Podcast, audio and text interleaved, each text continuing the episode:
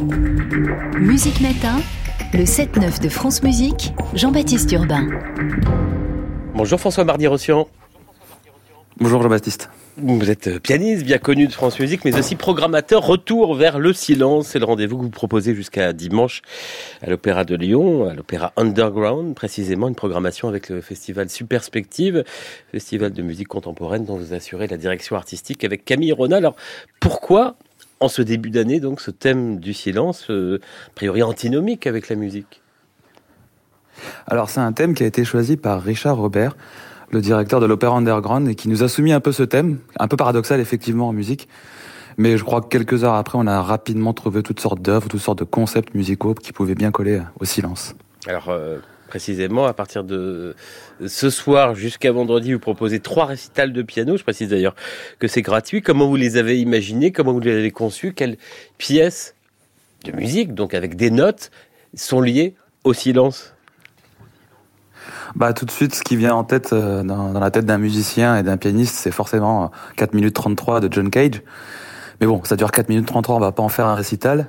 Et donc c'est tout un récital que j'ai tissé, un des premiers que je vais faire aujourd'hui, autour de cette pièce, pour montrer que le silence, comme l'a entendu euh, John Cage, avait déjà été composé avant, auparavant, par d'autres compositeurs, et même pas forcément que des, des compositeurs, mais un écrivain comme Alphonse Allais, qui a écrit peut-être la première pièce silencieuse de l'histoire de la musique. C'est un paradoxe. Cage, c'est vraiment le musicien qui a pensé le silence, parce que vous pouvez nous rappeler 4 minutes 33, tout le monde ne connaît pas. 4 minutes 33, c'est une pièce de John Cage de 1952 ou tout simplement il est écrit sur la partition de ne rien faire et de ne pas jouer sur l'instrument. Et durant 4 minutes 33 précisément, et durant trois mouvements, petits mouvements, on ne fait strictement rien et on, comment dire, on piège le public en le forçant à écouter ce qui se passe à l'intérieur de cette salle ou de l'endroit où s'est créée cette pièce. En fait, c'est euh, être à l'écoute de ce, de ce dont on n'est jamais vraiment à l'écoute, c'est-à-dire les sons ambiants, les bruits, la route, les gens, tout simplement. Vous l'avez déjà euh, interpréter cette pièce. Qu'est-ce qui peut se passer? Est-ce que c'est dur de tenir 4 minutes 33 de silence?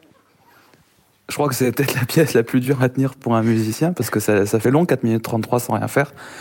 Et il y a toujours au moins une ou deux, même voire plus, personnes qui comprend et qu'on connaît pas du tout cette pièce et qui, euh, qui a été un peu interloqué à l'idée de voir un musicien ne rien faire pendant 4 minutes 33 parce que d'autant plus que je fais ça avec un chronomètre pour vraiment être précis pense qu'il y a une sorte de bug et que je, m'entends sur mon téléphone à ne rien faire. Donc c'est toujours un peu surprenant et il y a toujours des gens qui s'impatientent, qui frottent un peu les pieds, qui regardent un peu aux alentours, qui se demandent ce qui se passe en fait tout simplement. C'est ça qui crée la musique.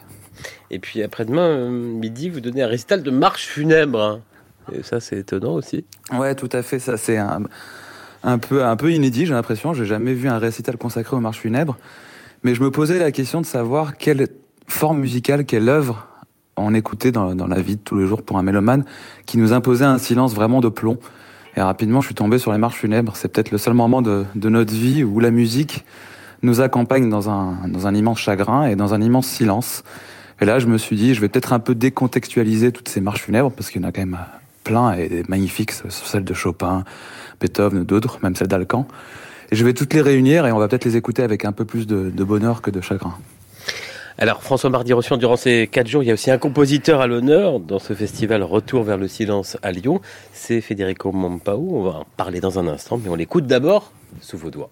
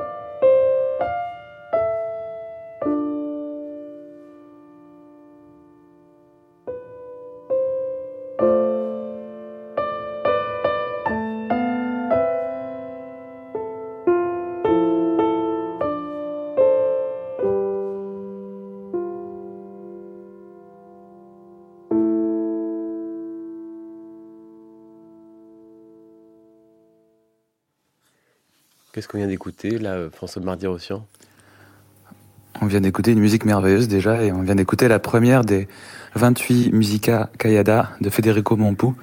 Musica Cayada qui veut dire littéralement musique qui se tait.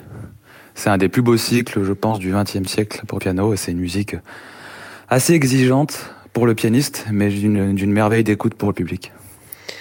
Vous allez euh, jouer euh, Montpaou. Il y a même samedi soir euh, à l'Opéra de Lyon autour de Montpaou. Pas seulement un concert. Qu'est-ce qui va se passer exactement? Il va y avoir aussi un texte de Richard Robert. Donc c'est le directeur de l'Opéra Underground qui est aussi écrivain, qui est aussi un magnifique auteur et qui a qui est en train d'écrire un texte autour de Montpou et des impassibles en fait et qui réunit toutes sortes de, de personnalités, des écrivains, des réalisateurs, des musiciens. Il y aura aussi Eric Satie. Et il raconte un peu ses, destins de ces impassibles à travers la musique à Kayada. D'ailleurs, il n'y a pas seulement des concerts pendant ces quatre jours, vous proposez aussi d'autres Non, il y a des conférences. Et même ce midi, une sieste musicale, ça consiste en quoi, une sieste musicale? Sieste musicale qui sera donnée par Camille Renat sur le, thème du printemps silencieux. Et sieste musicale, c'est l'occasion entre midi et deux, à la fois déjeuner et de faire un petit temps de pause et d'écouter de la musique et d'écouter Camille qui, qui est philosophe et qui va raconter un peu la musique, qui va raconter des, histoires musicales, des, histoires de, courants, de compositeurs, de disques, tout simplement des conférences, des séances d'écoute, des concerts, des ateliers, une exposition. C'est le festival Superspective jusqu'à dimanche à l'Opéra de Lyon dans le cadre de cet opéra underground. Si je ne m'abuse, euh, vous étiez auparavant dans les hauteurs de Fourvière, à la Maison de Lorette. C'est un lieu que, que vous avez quitté. Je, lisant la presse j'ai vu que c'est plutôt le lieu qui nous a quitté. pas vous qui l'avez choisi. Vous vous installez maintenant à l'Opéra de Lyon? Alors non, on avait déjà le lieu à la Maison de Lorette de tout temps. Et euh, chaque mois de janvier, depuis trois ans, on fait un hors les murs. On, on, appelle ça plus hors les murs que festival d'ailleurs, à l'Opéra Underground, et on en fera d'autres ailleurs. Merci François Bardier. Reçu rendez-vous jusqu'à dimanche à l'Opéra Lyon pour ce retour vers le silence. Et donc c'est récital, premier récital ce soir à 18h30 à l'Amphi. C'est gratuit et vous jouerez notamment la musique euh, de votre cher euh, Alan Ovanes que vous aviez enregistré. Alan Ovanes, d'un mot, le rapport avec le silence? Bah, Alan Ovanes, c'est euh, un grand compositeur américain qui euh, a été un des premiers à s'être intéressé aux musiques euh, indo-européennes, indiennes, et qui a vraiment fait une grande place au silence dans sa musique, tout simplement. Bah, je ne sais pas si j'ai bien choisi sur votre disque aussi. En tout cas, le quatrième mouvement de sa sonate opus 390. Il a beaucoup, beaucoup, beaucoup enregistré Alan Ovanes que vous interprétez. Merci François Marty-Rossian. Merci Jean-Baptiste.